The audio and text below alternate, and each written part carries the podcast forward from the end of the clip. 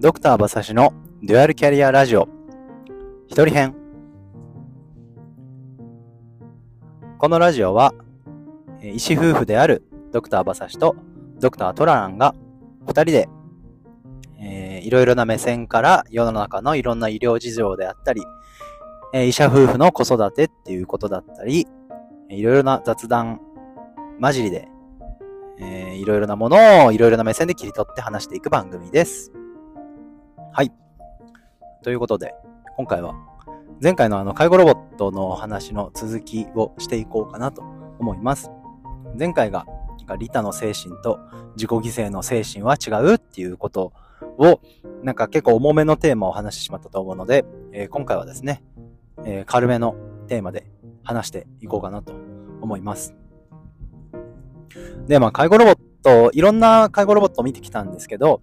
うんと、やっぱりまあ転倒予防とかですね、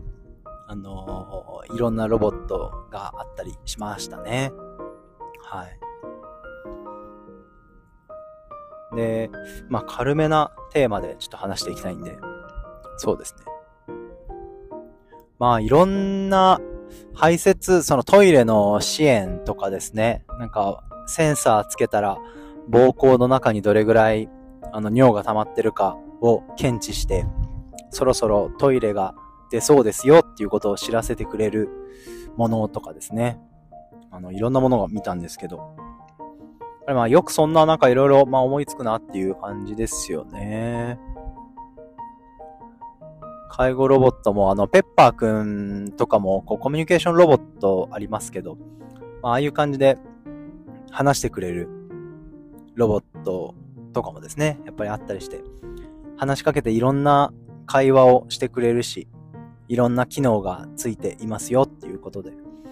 見てきたんですけど、でもやっぱ値段が高いんですよね。ちょっとロボットはですね、ちっちゃいけど。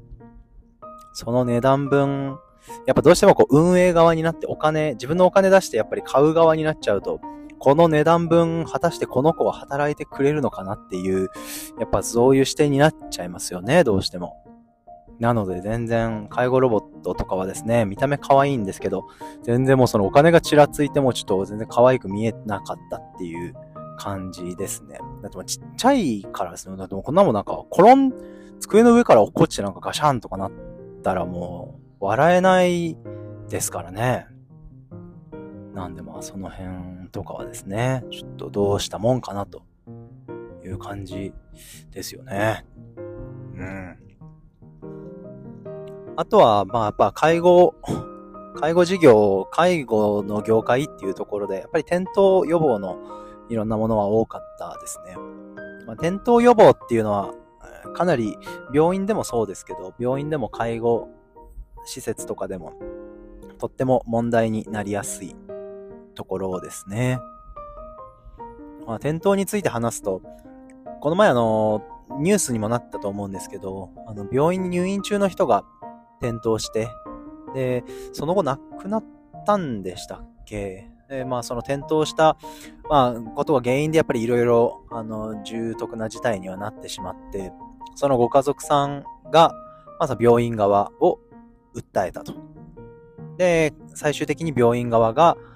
あの、なんですか、損害賠償というかですね、お金を支払いを命じられたという形の判決が出て、結構、まあネット上でもすごく、まあいろんな意見が出たニュースだったかなと思います。で、やっぱりこの医療業界、医療介護業界の人間として、あのニュース何がやばかったのか、何がやばかったかって、まあ、何、何、なんであんなにこういろんな意見が出たのかっていうと、やっぱり病院に、まあ、入院中の人が、あの、転倒するっていうことが、まあ、転倒していろんなイベントが起きてしまうっていうことが、やっぱりこう、社会的に、まあ、悪であると。まあ、防ぎ、防がなければならないことである。良くない、絶対に良くないことであるっていうことが、社会的に認定されてしまったっていうことが一番、えーまずいことだったのかなというふうには思います。で、私、あの、大きい病院でも働いてた時からですね、ずっと患者さんの、まあ、患者さんの家族にやっぱり言ってることがあるんですけれども、あの、やっぱり家で起こることは、病院入院中には絶対に起こりますっていうことは言ってたんですね。で、これはなかなかやっぱりこう言われないとも、あの、わからない方っていうのが一定数いるんじゃないかなっていうのが私の、あの、思うところでして、で、結構やっぱ今まで働いててですね、僕もそうなん、僕も、あの、今までその家族とかですね、本人から入院するときにですね、病院にいさせてくれた方が安心ですっていう風に、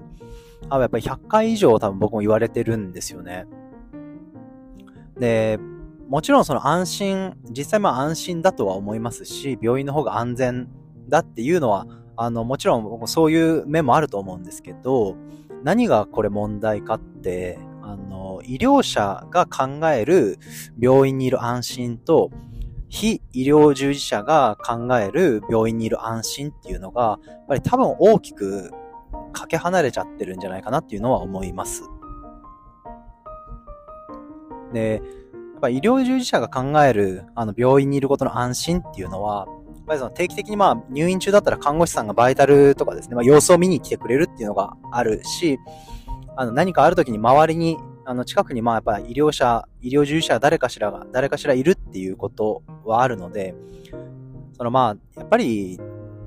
家にいるよりは、あの、早く何かあった時に見つかるとか、早く発見される、そして早く対応される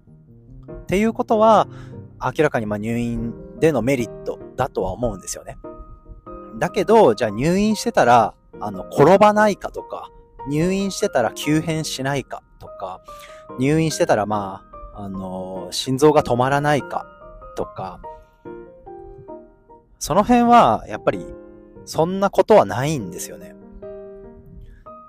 で、やっぱ家族さんの中にはそれを入院してたらそんなことは起こらないはずだっていうふうに思う人が一定数いるのは事実で、もちろんやっぱり確率はもしかしたら減るのかもしれないですけど、まあゼロじゃないんですよね。それにちょっと詳しいことを言うと、やっぱりその住み慣れてるお家であれば、あの、どんなにぐちゃぐちゃだったりとかですね。まあ、普通の人にとってはそのもうなんかこれめちゃめちゃ転びそうじゃんとか足の踏み場ないじゃんとか思ってても、